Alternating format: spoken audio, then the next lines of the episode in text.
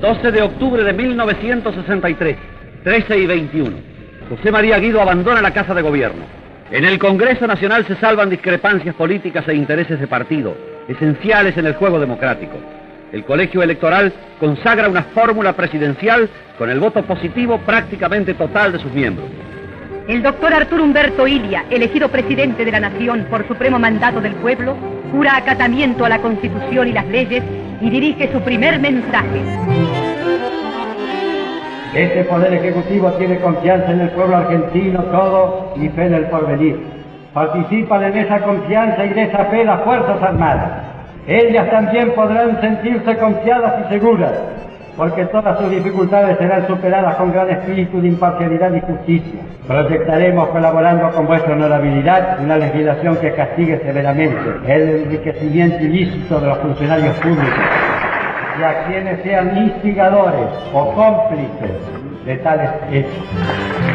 Ilia sabía que sentarse en el sillón de Rivadavia en 1963 era hacerlo sobre un polvorín.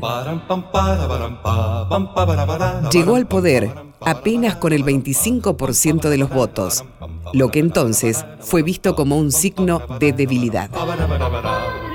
En esta inquietud que todos tenemos para servir a la patria, si nos ponemos de acuerdo en estas prioridades sustanciales, verán, señores, que la discrepancia lógica de la democracia, donde no deben existir unanimidades, la discrepancia será constructiva, tendremos paz en el país y todos sabremos cumplir responsablemente con nuestro deber.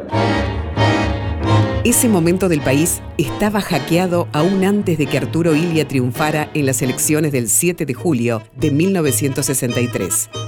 El peronismo proscripto, las Fuerzas Armadas divididas, tras el derrocamiento de Frondizi y un sector del sindicalismo argentino, encabezado por el metalúrgico Augusto Bandor, que proponía llevar adelante un peronismo sin Perón.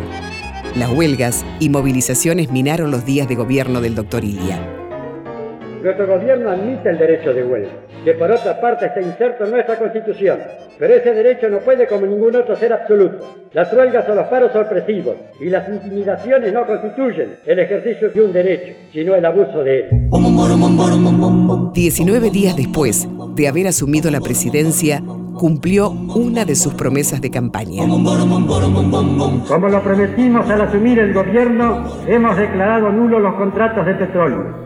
Rectificamos así nuestra decisión inquebrantable de continuar con esta política.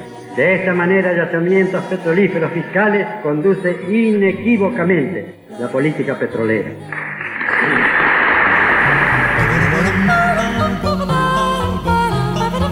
Durante su breve periodo presidencial, el endeudamiento externo descendió de 3.390 a 2.650 millones de dólares. La tasa de desempleo descendió del 8,8% al 5,6%. En el área educativa, impulsó un ambicioso plan de alfabetización. Lo recuerda Ricardo Ilia, hermano de don Arturo y secretario general de la presidencia en aquellos años. Llegamos a tener 12.500 centros de alfabetización, con 350.000 alumnos. Alfabetizamos en el año 65 el 2%, siete veces más que los gobiernos de la dictadura y dos veces más que los gobiernos que se dedicaron a la educación del año 70 al año 1930. A pesar de las presiones de los laboratorios internacionales, logró que se aprobara una ley de medicamentos por la que se facultaba al Poder Ejecutivo a regular los precios de los remedios. Estaba afectando demasiados intereses y le costó la presidencia. Tato Bores recordó en su célebre monólogo 2000 cómo se desplomó la democracia aquella madrugada del 28 de junio de 1964. Repetíamos historia. Antes de cumplir los tres años, los muchachos de la gineta le dan el raje a don Arturo Humberto Ilia y designan en elecciones limpias y por unanimidad, tres votos a don Juan Carlos Onganía. La cuestión es que a don Arturo lo rajaron porque decían que era una tortuga. Ahí tuvimos cacho de la culpa a todos porque era sindicato, la CGT le tiraba tortugas en Plaza de Mayo, los medios en contra, los periodistas en contra, los humoristas le hacíamos chistes, era una manga de boludo. Qué voy a contar? Porque el problema no era que Don Donilla era lento. El problema es que los que vinieron después fueron rápidos. Y fuimos derecho para el caramelo, fuimos pero va.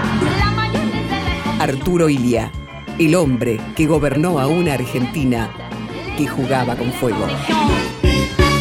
Contenidos y memoria histórica. Radio Nacional.